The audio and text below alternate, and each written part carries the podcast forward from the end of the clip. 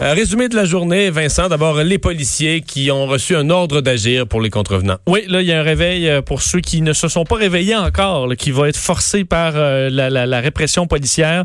François Legault hausse le ton à ceux qui se réunissent dans les parcs, ceux qui font du jogging agglutinés les Rappelle-nous donc l'amende minimale. Ben, ça va de 1000 à 6000 dollars. Alors, c'est, écoute, c'est énormément d'argent.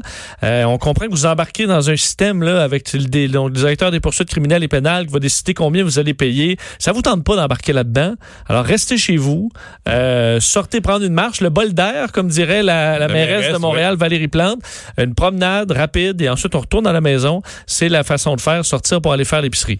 Euh, une réponse aux demandes de baisser les taux d'intérêt sur les cartes de crédit. Oui, rappelez que les taux d'intérêt vont baisser pour Desjardins, 10,9% pour tout le monde. Il y aura un prêt également d'urgence de disponible à 5 là, de 3 000 ce que les autres banques vont suivre à voir alors qu'on a franchi le cap du million de cas dans le monde et 51 000 morts. Alors, triste euh, cap qui vient d'être franchi.